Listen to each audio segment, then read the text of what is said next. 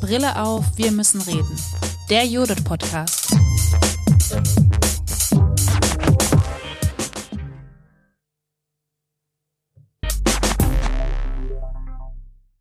Dass wir sagen, wir lassen demokratische Bildung und politische Bildung nicht auseinander dividieren. Politische Bildung braucht es immer und zu allen Zeiten. Sie ist keine Feuerwehr. Die Anliegen von jungen Menschen sind oft ganz große Anliegen. Ich kann ihn hier ja mal so ein bisschen knallen lassen. Wir waren zu wenig vielfältig. Dass es wirklich wichtig ist, also mehr Professionalisierung in das Feld außerschulischer politischer Jugend- und Erwachsenenbildung zu bekommen. Er ist einer der wichtigen Wegweiser für die politische Bildungsarbeit in den verschiedenen Feldern der Kinder- und Jugendhilfe und für zukünftiges kinder- und jugendpolitisches Handeln in Kommunen, Ländern und Bund richtungsweisend. Es geht um den 16. Kinder- und Jugendbericht. Heute haben wir im Podcast die Möglichkeit, mit einer Sachverständigen ins Gespräch zu kommen, die ganz maßgeblich an dem Bericht mitgearbeitet hat und die ganz zufällig auch Direktorin der Jodet ist. Hallo Anja. Hallo Tina.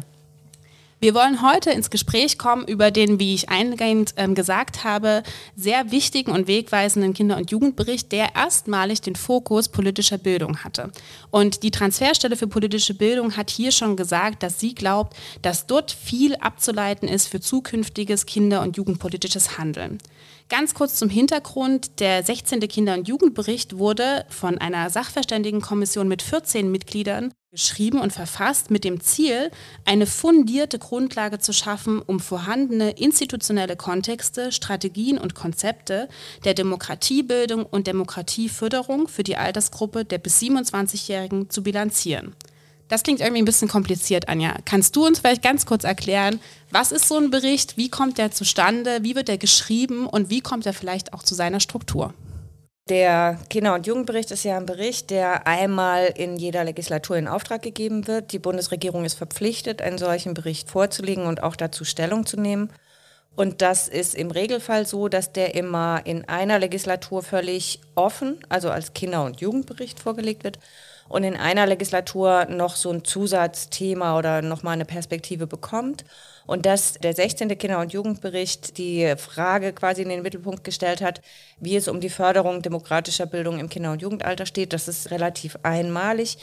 Hatte aber auch seinen Ausgangspunkt schon so ein bisschen im letzten Kinder- und Jugendbericht, da kommt das nämlich raus. Ne? Also die, die fordern quasi, dass man da mal genauer drauf gucken muss. Genau.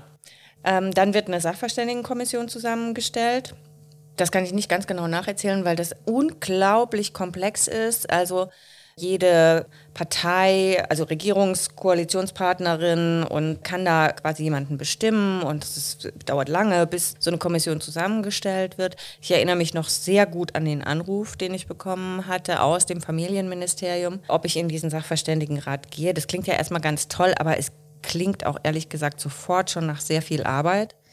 Deshalb habe ich mir tatsächlich da Bedenkzeit ausgebeten. Das hat schon meine Telefonpartnerin sehr verstört, dass ich nochmal darüber nachdenken wollte. Und es war auch so. Also man konnte das auch tatsächlich gar nicht ablehnen.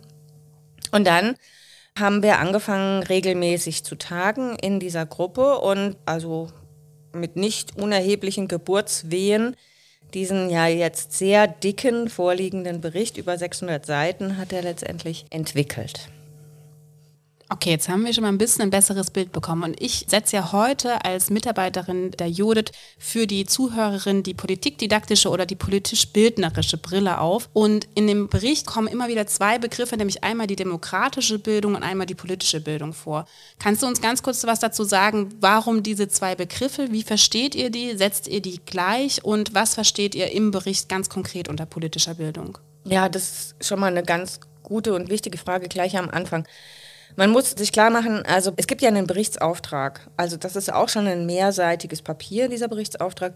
Und in dem Berichtsauftrag wird ganz klar dieser Begriff demokratische Bildung gewählt. Und damit haben wir uns am Anfang unserer Arbeit relativ lange auseinandergesetzt, warum das eigentlich so ist. Also warum heißt das eigentlich demokratische Bildung?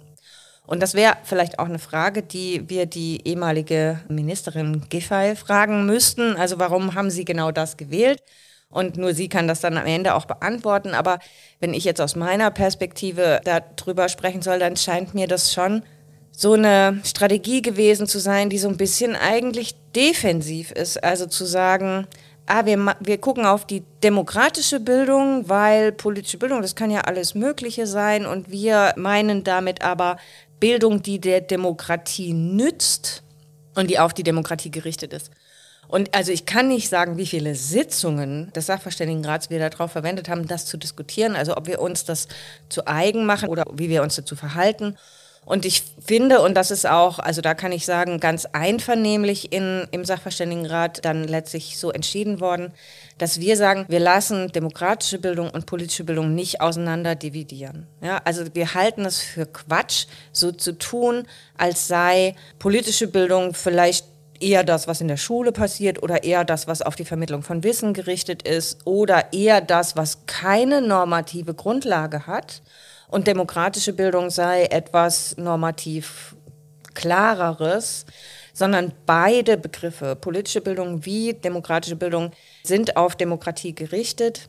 Und wenn man Demokratinnen und Demokraten ausbilden will, dann muss man sie auch politisch bilden. Also das hat schon Oskar Nick so gesagt und das haben wir uns im Bericht auch sehr zu eigen gemacht. Also demokratiekompetente Bürger sind politisch gebildet weil sie natürlich auch kritisch mit dem umgehen können, was in der Demokratie passiert. Deshalb setzen wir das tatsächlich gleich. Im Bericht heißt es ja auch ganz konkret, wenn es darum geht, was eben diese beiden Begriffe für euch in der Kommission bedeutet haben, dass Konzepte politischer Bildung die Konflikthaftigkeit demokratischer Politik sowie die Offenheit und Gestaltbarkeit politischer Prozesse und Entscheidungen berücksichtigen sollten und dabei ja auch ganz stark die Teilnehmenden von politischen Bildungsangeboten nicht, wie es im Bericht auch ganz konkret heißt, nur so betroffene Objekte staatlicher Administration versteht, sondern als mündige Subjekte versteht. Kannst du dazu noch ein bisschen was sagen, Anja? Puh, das, das ist ja jetzt, oh, muss ich kurz mal drüber nachdenken. Naja, also das, das finde ich einerseits relativ selbstverständlich. Ja? Also wenn wir über deutsche politische Bildung oder demokratisch, ist ja eigentlich egal, wie wir es nennen, reden, dann geht es immer darum, ein Bildungsverständnis vorzulegen, das auf kritische Urteilskraft gerichtet ist. Was aber manchmal passiert, ähm, und gerade wenn wir die Situation als krisenhaft verstehen, und das ist, glaube ich, auch der Ausgangspunkt dieses Berichts. Ja, also es ist ja nicht ganz ohne Grund in dieser Zeit dieser Bericht in Auftrag gegeben worden. Demokratie ist vielfältig unter Druck. Man kann sagen, die Pandemie war ja am Anfang noch gar nicht da, aber während wir das geschrieben haben, ist die dann auch noch dazu gekommen. Das ist, wie Merkel ja mal gesagt hat, eine demokratische Zumutung. Wir haben es mit ganz vielen demokratischen Zumutungen zu tun. Und man gerät relativ leicht, wenn man denkt, Demokratie ist unter Druck, gerade in Bildungskontexten, in so eine Haltung, dass man sagt, ja, wir müssen jetzt irgendwie so einen Reparaturbetrieb da ähm, anschieben. Und wenn man das macht, dann ist es auch ganz schnell der Fall, dass man die Subjekte eigentlich gar nicht mehr ernst nimmt. Also mir fällt es relativ häufig auf, wenn jetzt ständig darüber gesprochen wird, wir brauchen politische Bildung im ländlichen Raum, im ländlichen Raum, im ländlichen Raum. Ja, warum denn? Also, äh, weil da offensichtlich die Problemfälle sitzen oder weil die da irgendwie den Schuss noch nicht gehört haben oder was ist denn bitte los? Und da hat sich die Berichtskommission ganz entschieden dagegen gewendet. Wir haben immer wieder formuliert, dass wir sagen, Politische Bildung braucht es und demokratische Bildung braucht es immer und zu allen Zeiten. Sie ist keine Feuerwehr. Aber natürlich kann man manchmal auch an krisenhaften Phänomenen sehen, dass wir schon vor einiger Zeit mit politischer Bildung vielleicht hätten anfangen können. Also das ist immer wieder was, was man, wir sprechen ja jetzt heute hier in Dresden, vielleicht auch für Ostdeutschland sagen kann. Die, in Ostdeutschland brauchen wir keine andere und nicht mehr politische Bildung als in Westdeutschland. Das ist nicht nötiger. Was man hier aber manchmal sieht, ist, dass man sie lange vernachlässigt hat. Und von daher sieht man manchmal auch einen Unterschied.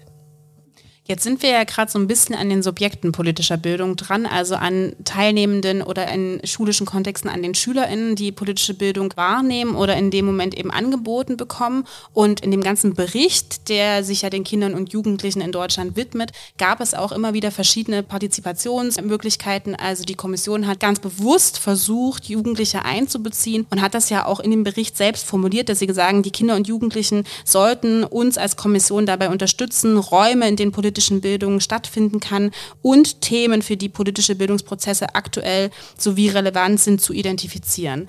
Was hast du da gelernt? Was wurde euch von Kindern und Jugendlichen an diesen Stellen vermittelt? Das ist, glaube ich, auch für den Bereich außerschulischer politischer Bildung ja immer wieder eine relevante Frage. Was sagen eigentlich die Kinder und Jugendlichen zu Themen und Orten politischer Bildung? Mhm. Also vielleicht da, wir haben ja heute die Möglichkeit, auch so ein bisschen aus dem Nähkästchen zu erzählen, wie sowas überhaupt entsteht. Und da muss man jetzt schon auch sagen, dass das Schreiben von so einem Bericht in so einer großen Gruppe ist eine Herausforderung und auch in der Zeit, in, die man dafür hat. Und uns als Kommission war es enorm wichtig, dass wir eigentlich eine Jugendbeteiligung haben, die uns unterstützt, auch beim Schreiben des Berichts.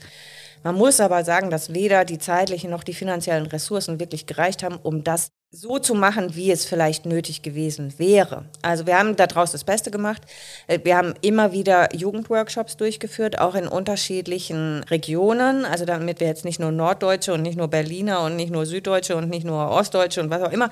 Also ähm, ich weiß die genaue Anzahl jetzt gar nicht mehr auswendig, aber wir haben eine also ganze Reihe von Jugendworkshops gemacht, die äh, manchmal auch mit Partnerinnen durchgeführt worden sind. Ich weiß, die Landeszentrale Baden-Württemberg hatte auch uns einmal unterstützt. Und an diesen Workshops haben wir als äh, Mitglieder der Sachverständigenkommission teilgenommen. Wir haben uns so ein bisschen aufgeteilt, auch regional, um das gut aufnehmen zu können. Und da ist mit unterschiedlichen methodischen Verfahren, weil wir hatten auch zum Beispiel Workshops mit jungen Kindern, also äh, grundschulischen äh, Kindern mit unterschiedlichen Methoden mit den Kindern und Jugendlichen gearbeitet worden, zu eben diesen Fragen, wie müsste politische Bildung sein, was sind die spannenden Themen, was geht euch was an, was brennt euch unter den Nägeln, was ärgert euch? Und so weiter.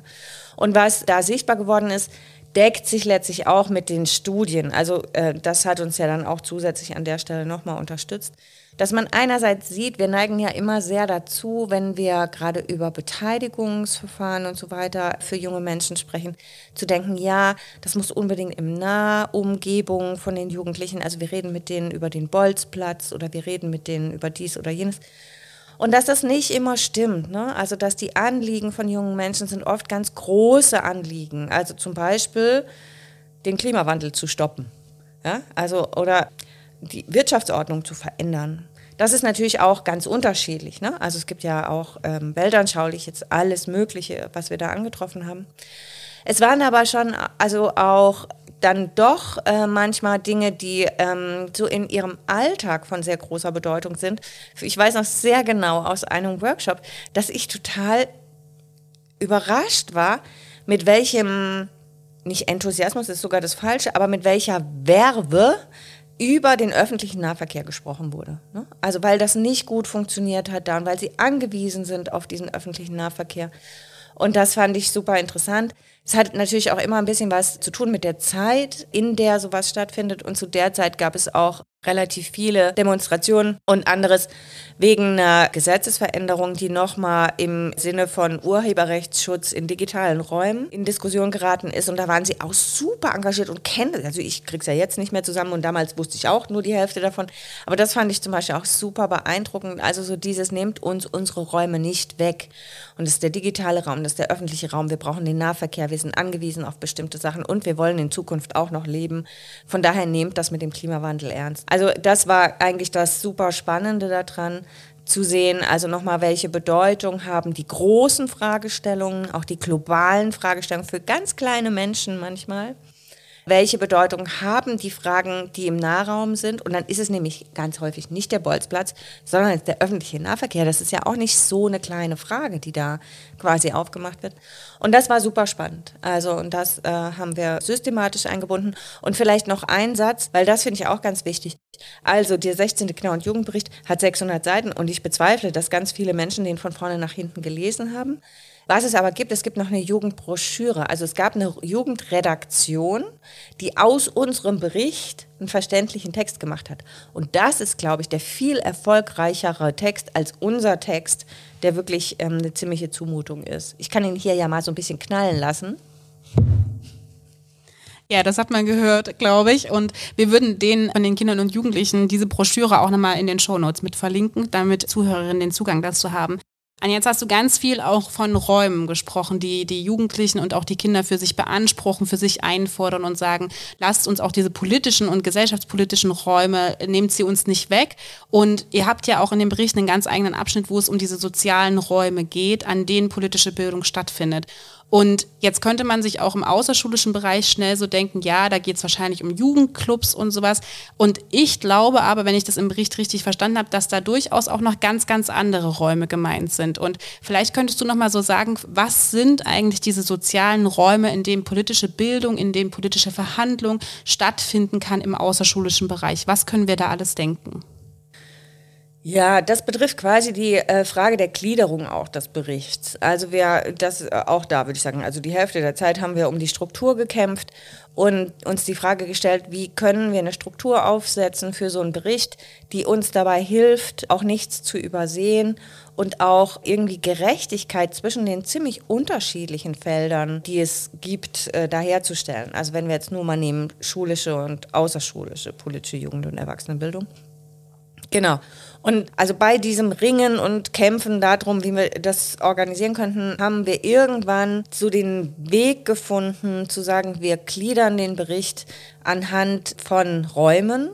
Und diese Räume sind als Gelegenheitsstrukturen zu verstehen, in denen politische demokratische Bildung stattfinden kann.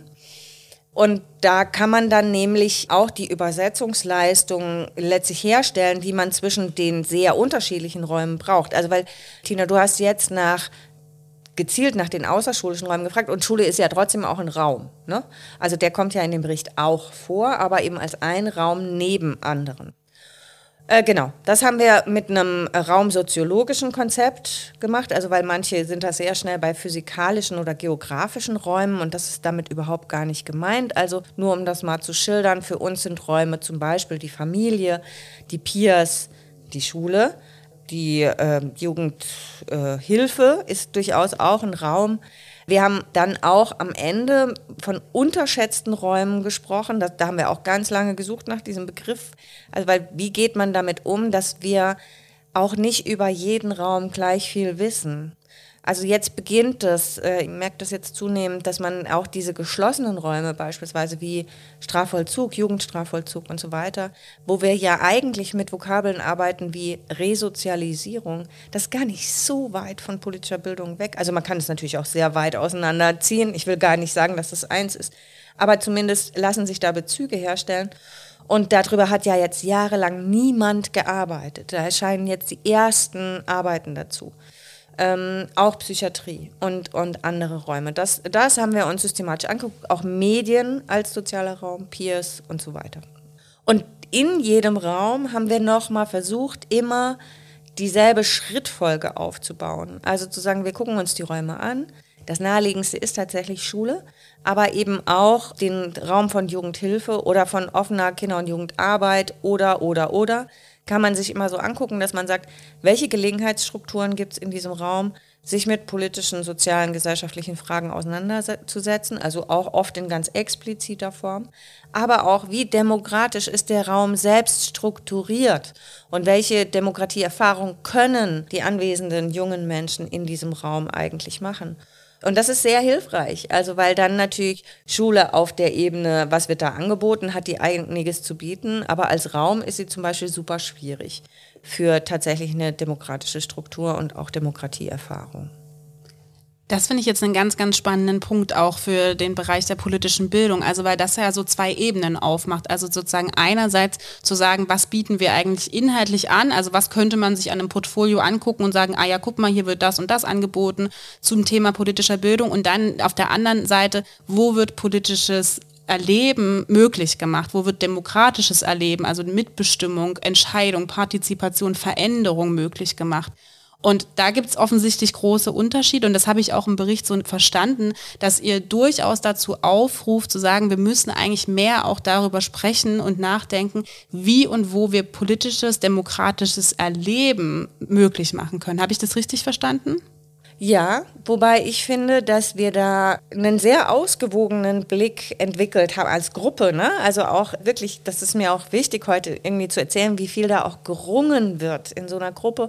Wobei das bei uns gut geklappt hat. Also es war jetzt keine Gruppe, die ständig von Konflikten geprägt gewesen ist, aber die einfach doch eben sehr, sehr unterschiedliche Perspektiven einbringt. Und dafür bin ich eigentlich sehr dankbar. Ich würde sagen, das ist eine der tieferen Lernerfahrungen der letzten zwei bis drei Jahre, die ich in dieser Gruppe machen durfte, weil natürlich es auch manchmal Ängste gab. Ne? Also dass ähm, Kommissionsmitglieder, die eher aus der offenen Kinder- und Jugendarbeit kommen oder aus anderen Bereichen, dann jemanden wie mich, die erstmal verstanden wird als, die gehört zum System Schule, ja, ganz skeptisch angucken und sagen, mach dich bloß nicht zu stark, mach dich bloß nicht zu stark, wir sind auch viele und so, ne? Und, ähm, und wo Fragen auch nicht automatisch gleich diskutiert werden. Und jetzt bezogen auf die Frage, was ist eigentlich das zu Stärkende? Das ist ja deine Frage. Ne? Also muss man jetzt mehr sich darum kümmern, dass mehr Demokratie erlebt wird oder muss man sich mehr darum kümmern, dass auch ganz dezidierte Lerngelegenheiten im Kontext, also eine Auseinandersetzung mit genuin politischen Fragen explizit adressiert wird. Das, das wäre ja vielleicht so die, die zwei Pole im Moment. Und es kommt eben darauf an, in welchem Raum man ist. Und ähm, was wir immer so gefunden haben, ich weiß gar nicht, ob wir das je, also ob es irgendwo so einen Satz gibt, der, der darauf hinweist, aber dass wir gesagt haben, naja, Partizipation ist schon wichtig, aber Partizipation ist auch nicht alles. Also Partizipation zum Beispiel, das gibt's ja auch viel, so Partizipationsprojekte, die auch jetzt das Geld beantragen im Kontext von einem Demokratieförderprojekt, egal jetzt welches, und sagen, ach zum Beispiel, wir sind ein Chor und wir singen zusammen und wir sind ganz viele, ganz unterschiedliche Menschen, da machen wir eine tolle Gemeinschaftserfahrung. Erfahrung. Das war nicht meine Meinung, aber das ist in der Gruppe oft formuliert worden. Das ist noch keine politische Bildung. Also nur weil wir schön zusammen gesungen haben und das wirklich nett ist und uns vielleicht auch zusammenschweißt und wir über Unterschiedlichkeiten danach auch ins Gespräch kommen und das biografisch ganz wichtig sein kann und so weiter. Aber das ist noch keine politische Bildung. Und je nach Raum muss eben das eine oder das andere gestärkt werden. Also ich glaube, und, wann wäre, und wann wäre es denn politische Bildung? Also wenn das noch keine politische Bildung ist, was braucht es dann, dass es im Sinne der Kommission, wie du das jetzt gerade gesagt, du hast gesagt, für dich wäre das vielleicht sogar auch schon politische Bildung, es kommt ein bisschen drauf an. Ich war, jedenfalls, ja, ich war nicht so leidenschaftlich an der Stelle, das, ja. aber es gab Menschen, die ganz leidenschaftlich gegen die Arbeit in Chören diskutiert haben, offensichtlich, weil sie ganz häufig darüber stolpern. Ne? Und das ist in meinem Leben jetzt nicht der Fall, dass ich ständig irgendwelche äh, Fördermittelanträge laufen muss, wo mir jemand einen Chor unterzuschieben schieben versucht. Aber naja, wenn, wenn es auch noch eine Gelegenheit gäbe, das explizit zu machen in diesem Kontext. Also wenn über die reine Erfahrung des gemeinsamen Singens und die Erfahrung dass der freundschaftlichen Verbundenheit, die sich dadurch ergibt und man danach auch noch ein Wein, ein Bier oder einen Orangensaft zusammentrinkt, wenn das expliziert wird, also wenn es zum Gegenstand wird an irgendeiner Stelle, dann glaube ich, wäre das im Sinne der Kommission schon ausreichend gewesen, weil es überhaupt nicht darum geht, sich jetzt von kultureller Bildung zum Beispiel abzugrenzen. Das ist nicht der Impetus an der Stelle, nur weil ich jetzt den Chor als Beispiel habe.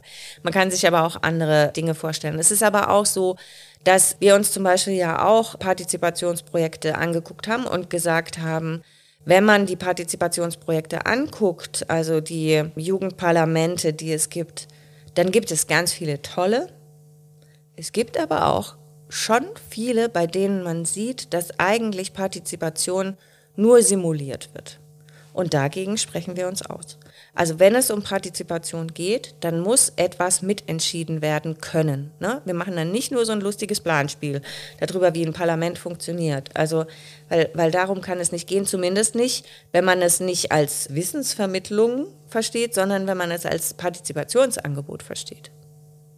Ja, das glaube ich, das kann ich gut verstehen. Das macht es auch nochmal ein bisschen deutlicher, vielleicht was vorhin gemeint war, dass es nicht nur um das Nachstellen von partizipativen Möglichkeiten geht, sondern um das wirkliche Mitbestimmen. Und das ist ja in verschiedenen Räumen auch bisher teilweise eher schwieriger. Und ich hatte auch das Gefühl, dass in der Jugendbroschüre, also der Kinder- und Jugendbroschüre zum Bericht, wurde das auch von den Kindern und Jugendlichen relativ explizit gemacht, dass sie meinten, natürlich können Partizipationsangebote attraktiv sein. Wir verstehen sie auch erst dann als politische Bildung, wenn dieses, was du gesagt hast, dieses Explizieren von gesellschaftspolitischen Fragen und auch das Reflektieren über die Prozesse der Partizipation stattfindet. Also dass auch ein Austausch darüber stattfindet, welche Möglichkeiten habe ich jetzt eigentlich und welche Möglichkeiten habe ich nicht. Jetzt sind wir ein bisschen konkreter auch mal geworden, irgendwie vor allem für den Bereich der außerschulischen politischen Bildung. Und mich würde schon interessieren, gibt es noch sowas anderes wie so Aufträge oder Handlungsanregungen, die der Bericht gibt? Oder können auch zum Beispiel jetzt ähm, Menschen in der, im Bereich der politischen Bildung in dem Bericht ganz konkret sowas wie Anleitungen finden zum bestimmten oder bestimmte Ideen für Handlungspraktiken in der politischen Bildung? Also eine Sache ist mir auch dann erst bei der Arbeit in der Sachverständigenkommission klar geworden, weil ich jetzt ehrlich sagen musste, dass ich auch nicht jeden Vorgängerbericht vorher schon gelesen hatte, also bevor ich in diese Kommission selbst gegangen bin. Aber dass ich merkte, dass doch in, in vielen Handlungsfeldern, also der offenen Kinder- und Jugendarbeit, der außerschulischen Kinder- und Jugendarbeit, der Bericht wirklich eine wichtige Erscheinung so ist. Wenn der jetzt neu erscheint, dann guckt man da rein und ähm, das aus mehreren Gründen. Zum einen natürlich auch, weil sich in, dann zukünftig möglicherweise Förderprogramme daran orientieren und man ja immer darauf angewiesen ist, dass man die richtige Tonlage da so ein bisschen trifft. Zum anderen aber auch, weil der sowas wie den State of the Art versucht zu definieren. Also hinter was können wir nicht zurück? Und das macht er von Anfang an. Ne? Also schon der Theorieteil am Anfang, der mag so ein bisschen anstrengend sein, und, aber der zum Beispiel das Verhältnis der Begriffe demokratische und politische Bildung klärt. Dahinter kommen wir jetzt erstmal nicht zurück. Das waberte nämlich im Feld ganz schön rum. Also ist das jetzt eigentlich ein Unterschied? Ist es kein Unterschied? Ja, ich bin ja Demokratiepädagogin. Ja, was ist das eigentlich ganz genau? So, ne? Also da will der Begriff, äh, der Bericht schon mal einen Punkt machen an so bestimmten Stellen. Also das würde ich sagen, das ist das eine, wo er klar so einen Punkt setzt. Dann ist er vom Textaufbau ja so gemacht, dass nachdem er diese ganzen Räume abgeschritten hat, er im hinteren Teil für unterschiedliche Felder oder Ebenen, könnte man sagen, dann tatsächlich sehr konkret formuliert, was jetzt eigentlich zu passieren hat. Also das macht er äh, für die Politik, also weil es ja nicht nur so, dass jetzt im Feld politischer Bildung man da nur drüber nachdenken sollte, was das jetzt für Konsequenzen hat, sondern es hat politische Konsequenzen. Das hat äh, Konsequenzen für die Akteure, das hat Konsequenzen auch für die Berichterstattung über bestimmte Fragen und so weiter. Das wird da ausbuchstabiert. Und da kann man schon sehen, was das jeweils so ist. Also und wenn ich jetzt, weil wir ja hier im Jodit sitzen, mal aus der Jodit-Brille versuche, da drauf zu gucken, dann finde ich zum Beispiel schon irre, auch wie klar der Bericht sagt und auch gerade die Menschen, die in der Sachverständigenkommission für diese Felder dann auch zuständig waren, weil so ein bisschen arbeitsteilig entwickelt man sowas ja schon auch, dass es wirklich wichtig ist, also mehr Professionalisierung in das Feld außerschulischer politischer Jugend- und Erwachsenenbildung zu bekommen. Also Erwachsenenbildung ist für den Bericht jetzt nicht so wichtig, aber tatsächlich äh, da zu gucken, dass, dass die Situation schon so ist, dass viele Menschen sich da engagieren und auch den allerbesten Absichten ins Feld gehen, wir aber tatsächlich da oft eine professionelle Lücke haben. Also weil das dann manchmal eben aktivistisch wird an solchen Stellen und das nicht immer hilfreich ist in Bildungskontexten. Die, ähm, die Hinweise, die wir im Hinblick auf Partizipations- und Beteiligungsprojekte angesprochen haben, sind jetzt hier schon mal angesprochen worden. Wir haben aber auch andere äh, Hinweise gegeben, also zum Beispiel Hinweise an die Forschung, dass wir ganz unbedingt bestimmte Dinge wissen müssten. Also, weil das ist vielleicht nochmal, also zum Hintergrund des Berichts wichtig, der Kinder- und Jugendbericht ist anders als zum Beispiel der Bildungsbericht, kein Datenbericht, also der quasi eigene Daten erhebt, zusammenstellt und dann rüberschiebt, sondern der arbeitet auf der Grundlage bestehender Forschung. Ja, also wir können nur zusammentragen, was wir auch schon wissen. Und in diesem, in diesem Prozess, das zusammenzutragen, ist schon an manchen Stellen auch offensichtlich geworden, was wir alles nicht wissen. Ja, das trifft zum Beispiel auch zu für das Feld beruflicher Bildung. Also, dass wir nicht wissen, was eigentlich mit den schulgesetzlichen Vorgaben im Hinblick auf Schülerinnenbeteiligung in beruflichen Schulen passiert, weil die in diesen Schulen schulorganisatorisch gar nicht umgesetzt werden können. Ne? Und das ist auch in anderen Bereichen so. Also, dass wir wirklich so ein paar Flecken haben, wo man denkt, das wäre wirklich spannend, mal zu gucken, was da genau passiert. Und wir in dem Bericht darüber nichts sagen können, weil es noch keine Studien dazu gibt. Das wird im hinteren Teil des Berichts alles ganz genau ausformuliert. Und jetzt hast du ja gerade gesagt, dass ähm, dir sozusagen in der Arbeit, auch in der mehrjährigen jetzt mit dieser Kommission, so bestimmte Sachen klar geworden sind, dass da noch Lücken sind. Und du bist ja aber selber schon seit mehreren Jahren, also über 10, 15 Jahre jetzt schon in dem Bereich der politischen Bildung in dem wissenschaftlichen Kontext, aber ja auch viel in Zusammenarbeit mit Praxis unterwegs. Gab es jetzt was in dem Bericht zum Beispiel oder während ihr das geschrieben habt, diskutiert habt, was für dich wirklich eine überraschende Erkenntnis war? Also wo du sagst, das ist mir vorher in dem Kontext meiner Arbeit noch nicht so begegnet. Hm, also eins ist schon, oder das merke ich jetzt auch in der Arbeit hier im Judith, dass ich ständig sage, ah, lest doch mal bitte den Kinder- und Jugendbericht, weil da sind bestimmte Dinge geklärt. Ne? Also das, das betrifft das Verhältnis von Begriffen, ne? also politische, demokratische. Kann man, das ist nämlich sehr akademisch. Ja? Man kann sehr akademisch nacherzählen, warum es da eine Debatte gibt und warum das vielleicht was Unterschiedliches ist. Aber wenn man sich das genau anguckt und auch im Hinblick auf zukünftige Praxis denkt, dann ist es überhaupt keine produktive Auseinandersetzung. Ja? Also das zum Beispiel, das geklärt zu haben, das war anstrengend und hat aber gut getan. Und ich merke, dass ich jetzt immer wieder wieder darauf verweise und so sagt, ist doch jetzt klar, haben wir doch geklärt. Ne? Das ist einerseits ganz schön.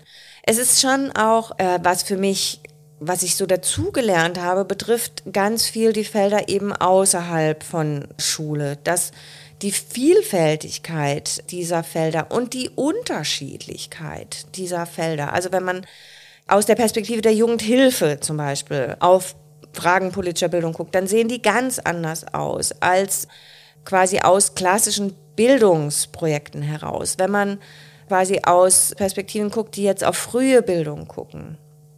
Das war auch eine anstrengende Perspektive in der, in der Kommissionsarbeit. Aber wichtig, ne? Dann merkte man immer wieder, oh, wir sprechen nicht die gleiche Sprache. Wir, wir müssen uns die Dinge gegenseitig so lange erklären und dann merken wir, ah, das ist bei uns der Begriff und ah, das ist bei uns der Begriff. Und das glaube ich, dass das auch zukünftig noch mehr geleistet werden muss. Also tatsächlich Übersetzungsarbeit, die die unterschiedlichen Handlungslogiken auch nochmal sichtbar und deutlich macht und aber auch hilft, das, was wir dann doch eben schon wissen, also ich habe gerade gesagt, es muss noch viel geforscht werden, aber manches ist ja auch schon erforscht, dann auch in angrenzende Felder mit reinzutragen. Ne? Also zu sagen, okay, das ist jetzt vielleicht nicht genau in eurem Handlungsfeld gemacht worden, aber die und die und die Aspekte, die gelten auch da. Ne? Oder wir müssen sie dann, oder beobachtet es doch mal, ob das so ähnlich ist oder ob das ganz anders ist. Und dass man da mehr zukünftig voneinander lernt. Und für mich war das eben so eine große Sandkastengruppe, in der man da zusammensitzen konnte und konnte dann aber sich auch wirklich mal ausdauernd erklären. Das war super. Also da habe ich schon wirklich viel gelernt. Das klingt schön. Und jetzt hast du das gerade auch schon so ein bisschen angedeutet, was mich auch interessieren würde. Jetzt hat man in so einer 14-köpfigen Kommission mehrere Jahre Arbeit in so einen Bericht reingesteckt. Gibt es was, was du sagen würdest, ich würde mir wünschen, dass dieser Bericht, der ja auch, das ist ja für uns jetzt auch ganz besonders mal im Fokus politischer Bildung steht, also das ist das Thema, mit dem wir uns alltäglich hier im Judith beschäftigen, was unser Herzensthema ist. Jetzt gab es die Möglichkeit, dass dieser Kinder- und Jugendbericht unter diesem Fokus steht. Gibt es was, wo du sagen würdest, ich würde mir wünschen, dass der Bericht das schafft? Und das leisten kann für den Bereich der politischen Bildung? Ja, gute Frage auch. Also vielleicht muss ich dazu sagen, wie ich das gerade so erlebe. Also der Bericht ist im November vorgelegt worden und jetzt ist, ist quasi Sommer, also es sind so sechs Monate, dass es ihn gibt.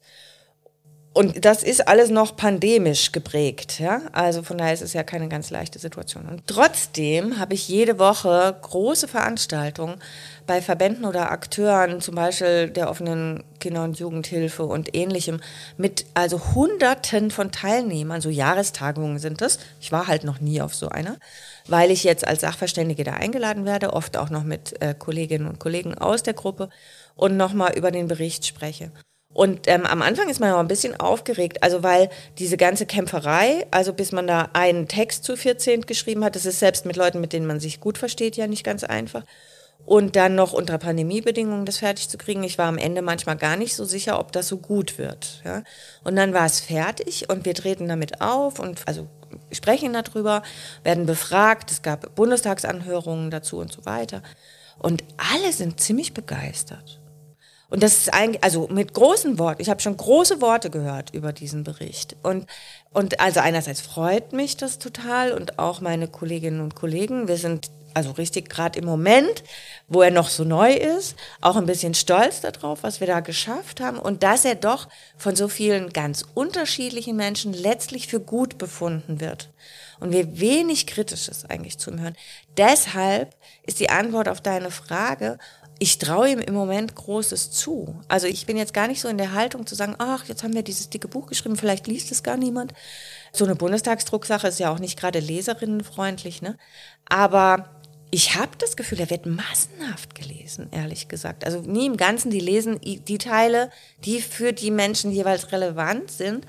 Und das Feedback ist eigentlich ziemlich großartig.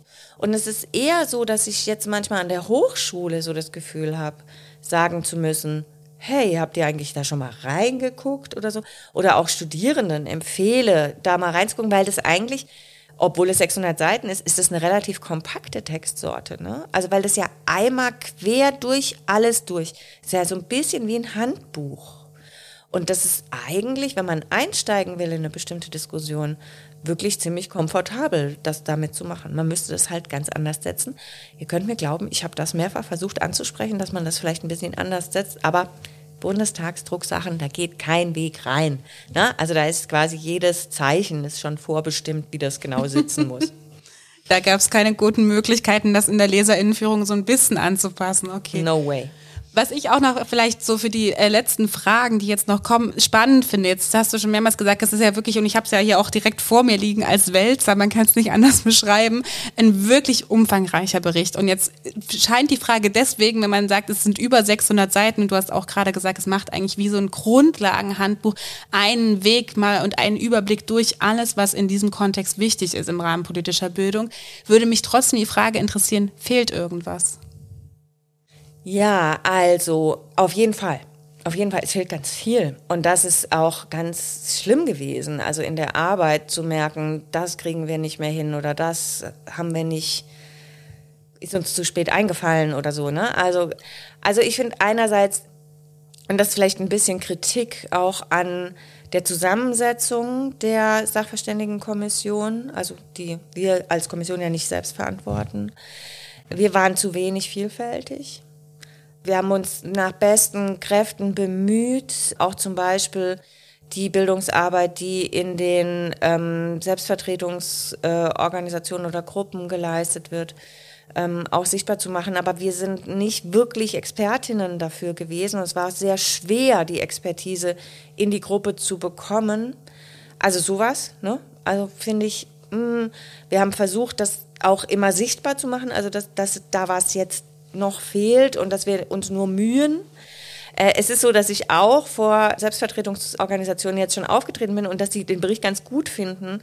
Aber wo ich wirklich dachte, ja, also da hätte man noch deutlich mehr dazu machen müssen. Das ist eine Sache. Und dann auch diese Sache, die wir mit diesen unterschätzten Räumen, das wird ja nur angeteasert im Prinzip im Bericht. Also zu sagen, okay, da gibt es jetzt Räume, die lassen sich für uns auch erschließen, also im Rahmen des Auftrags und der Möglichkeiten, die so ein Auftrag auch mit sich bringt. Wir durften ja Expertisen in Auftrag geben und so weiter. Also es ist nicht so, dass die Sachverständigenkommission nur über das schreiben kann, was sie selber weiß. Ja, sie kann wirklich auch Expertisen in Auftrag geben, haben wir auch gemacht. Ähm, aber es gibt einfach Felder, zu denen findet man auch niemand so ganz richtig. Ne?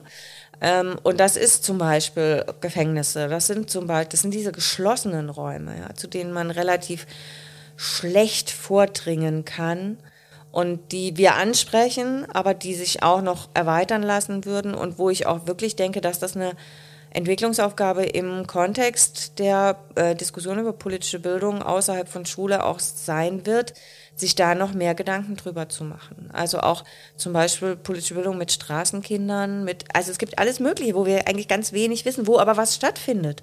Also es ist nicht so, dass es da gar nichts gibt, aber wir wissen es halt nicht. Ich glaube, das ist ein ganz schöner Moment, an dem wir auch, glaube ich, hier im Judith irgendwie so eine Wunschanfrage, so eine Suchanfrage mal starten können für Menschen, die das vielleicht über die unterschiedlichsten Wege jetzt auch hören werden, dass wir uns sehr, sehr wünschen, dass wenn Menschen im Bereich politischer Bildung im weitesten Sinne in diesen Kontexten unterwegs sind, wir uns immer über Zusammenarbeiten freuen. Also wir sind ja als ähm, Forschungsstelle daran interessiert, einerseits Felder neu zu beforschen, die jetzt auch von dem Kinder- und Jugendbericht sozusagen angesprochen werden, die noch unterrepräsentiert interessiert sind in Forschungsbereichen, aber auch mit Praxis zusammenzuarbeiten und da an Formaten und Methoden politischer Bildung in vielleicht diesen unter, also nicht unter, unterrepräsentierten oder wie habt ihr das genannt? In den Unterschätzt. Unterschätzten Räumen. Also da sagen wir hier gerne mal, meldet euch gern bei uns in der Judith, um da mit uns zusammenzuarbeiten, wenn ihr aus diesen unterschätzten Räumen kommt und da vielleicht in dem Kontext schon Erfahrungen sammeln konntet, die es weiterzutragen gilt. Also die, das merken wir ja im Bereich der außerschulischen politischen Bildung so häufig, dass es an Erfahrung gar nicht immer so sehr mangelt, aber vor allem an der Sammlung der Erfahrung, an der Kontextualisierung und an der, einfach an dem Zusammentragen und Zusammenstellen dieser Erfahrung. Und da können wir vielleicht hier so einen kleinen Suchaufruf mal starten.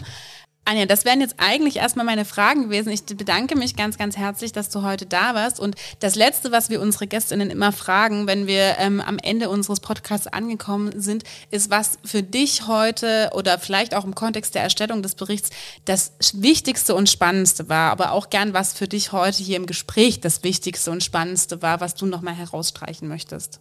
Also ich glaube schon, und vorhin habe ich das ja auch angedeutet, dass schon die Erfahrung dieser 14 Menschen, die gemeinsam einen Bericht schreiben müssen, die sich nicht kannten, bevor sie das getan haben und auch nicht automatisch einer Meinung waren, aber schon wirklich in der Lage waren, sehr vieles sichtbar zu machen, was im Feld politischer Bildung in den ganz unterschiedlichen Räumen möglich ist. Das war schon auch also kräftezehrend, aber dann auch irgendwie kraftgebend. Also weil ich da irgendwie dankbar für bin, dass das wirklich gelungen ist und dass es das jetzt gibt. Und ich glaube auch, dass das jetzt gar nicht, das muss gar nicht heute oder morgen schon überall angekommen sein.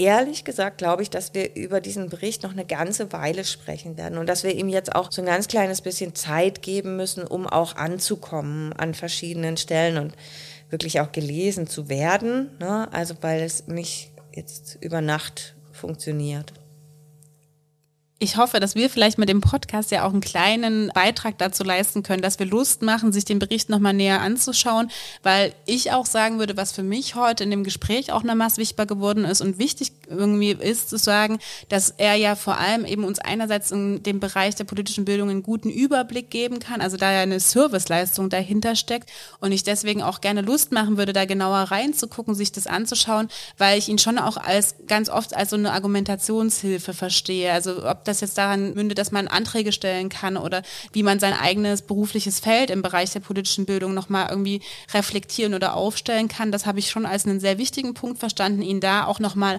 eben, auch wenn er jetzt in der Bundesdrucksache gedruckt ist, ihn doch als ein anderes und für uns geschriebenes, ja, großes Geschenk zu verstehen. Und was ich auch ganz spannend finde, wo ich, glaube ich, gern auch nochmal länger drüber nachdenken würde im Nachhinein, sind diese unterschätzten Räume. Also die unterschätzten Räume politischer Bildung für Kinder und Jugendliche, sicherlich auch für Erwachsene. Das geht ja auch manchmal ineinander über in dem jugendlichen Alter. Das würde ich mir, glaube ich, auch nochmal gerne angucken, weil ich da habe das Gefühl, da hat bei mir heute einiges verfangen, nochmal sich darin genauer nachzuschauen. Genau, Üblicherweise ist es jetzt so, dass ich auch die Zuhörerin nochmal einlade, noch ein bisschen dran zu bleiben, denn im Nachgang wird jetzt nochmal von uns dann auch zusammengestellt, was wir für Takeaways aus der heutigen Podcast-Aufzeichnung mitgenommen haben. Und ansonsten würde ich mich an der Stelle jetzt aber erstmal gerne von Anja verabschieden. Vielen Dank, Anja, dass du heute mit dabei warst. Gerne, hat Spaß gemacht. Und hier die Judith Takeaways zum aktuellen Podcast. Ein so umfangreiches und vielfältiges Gespräch mit Anja Besand über den 16. Kinder- und Jugendbericht zusammenzufassen, das war gar nicht ohne. Wir haben trotzdem versucht, in sechs knappen Takeaways für euch das Gespräch nochmal zusammenzufassen. Gleich zu Beginn ist uns im Team direkt aufgefallen, dass es scheinbar sehr wichtig ist, dass wir uns Zeit nehmen, uns gegenseitig zu verstehen. Denn, das wissen wir alle selbst genau, das Feld der außerschulischen politischen Bildung ist wirklich vielfältig und teilweise ganz, ganz unterschiedlich. Und Anja sagt es in dem Gespräch mit uns ganz deutlich, dass sie sich deswegen wünscht, dass wir viel mehr miteinander ins Gespräch kommen und uns die Zeit nehmen, uns gegenseitig zu erklären, was wir in jedem jeweiligen Feld eigentlich alles machen. Und das erscheint uns auch ganz, ganz wichtig und vielleicht sowas wie so ein vorgelagertes Takeaway. Gleichzeitig ist es auch für uns transparent geworden, dass der Bericht genau an diesem Punkt auch versucht anzusetzen und sowas wie so ein Grundlagenwerk, so ein Standardwerk schaffen möchte, in dem eben genau das geschaffen wird, eine gemeinsame Sprache, eine gemeinsame Kommunikation über außerschulische politische Bildung. Und das ist, glaube ich, auch die Idee, wie die Takeaways vielleicht verstanden werden können, dass hier ein State of the Art festgelegt wird, der eigentlich auch so ein bisschen markiert, wohinter die politische Bildung in Deutschland nicht mehr zurücktreten kann. Welche Standards werden hier gesetzt und wie kann man das eigentlich alles formulieren und verstehen? Das ist, glaube ich, ganz spannend gewesen und war uns ganz wichtig, noch vor die Takeaways zu setzen. Aber jetzt kommen sie hier, die Takeaways aus dem Gespräch mit Anja Besend über den 16. Kinder- und Jugendbericht. Gedanke 1. Politische und demokratische Bildung nicht auseinander dividieren lassen. Das ist ein Takeaway, der gleich am Anfang besprochen wird. Eine solche manchmal strategische Überlegung oder Abgrenzung kann für politische Bildung und unseren Bereich gefährlich und falsch sein. Denn politische Bildung ist immer auch normativ und auf Demokratie gerichtet. Oder, wie Anja Besant es selber sagt, Demokraten und Demokratinnen sind immer politisch gebildete Menschen. Gedanke 2. Politische Bildung muss für junge Menschen nicht immer im unmittelbaren Nahfeld gedacht werden, sondern kann oft auch die großen politischen Fragen verhandeln und stellen. Denn genau diese sind mindestens von genauso großem Interesse für junge Menschen. Also, wir sollten nicht den Fehler machen, davon auszugehen, dass junge Menschen sich nur für das Unmittelbarste in ihrem Umkreis interessieren, wie zum Beispiel den eigenen Bolzplatz, sondern wir sollten wirklich bewusst wahrnehmen, dass gerade junge Menschen in den letzten Jahren auch die großen politischen Fragen nach Klimawandel, gesellschaftlichen Zusammenhalt oder aber auch zum Beispiel nach Wirtschaftssystemen stellen. Gedanke 3. Kinder und Jugendliche ernst nehmen und ihnen ihre Räume nicht wegnehmen. Dieses Takeaway bezieht sich auch auf die vorherigen Fragen. Wir sollten Teilnehmende unserer Angebote bewusst einbeziehen, sie mitentscheiden lassen, sie ernst nehmen und ihnen zuhören und vor allem auch immer wieder die Frage stellen, welche Räume brauchen sie, welche Räume müssen wir schützen, damit Kinder und Jugendliche sich mit politischen Themen und auch in anderen Feldern auseinandersetzen können. Gedanke 4. Unterschätzte Räume. Wir müssen mehr über geschlossene und unterschätzte Räume wissen. Mit einem weiten Verständnis von Räumen sollten wir danach suchen, welche Gelegenheitsstrukturen für politische Bildung eigentlich möglich sind. Wo und wie kann Demokratie erfahren werden? Genau diese Fragen gilt es zu stellen. Gedanke 5. Die Erfahrung von Demokratie möglich machen, aber auch immer wissen, Partizipation allein ist nicht alles.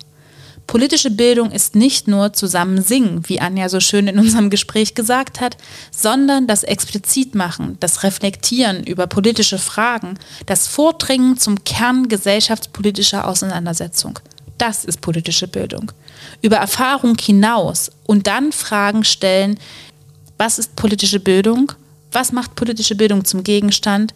Partizipation nicht nur simulieren, sondern in politischen Bildungsangeboten Partizipation tatsächlich möglich machen. Denn nur die Simulation von Partizipation oder Demokratie allein reicht nicht. Gedanke 6.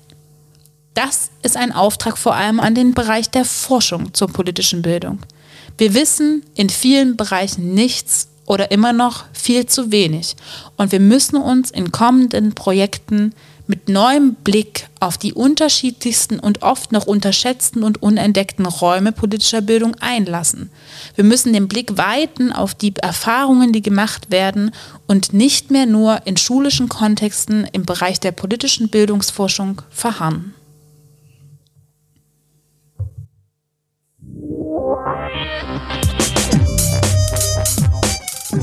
Brille auf, wir müssen reden. Der Judith Podcast. Peace.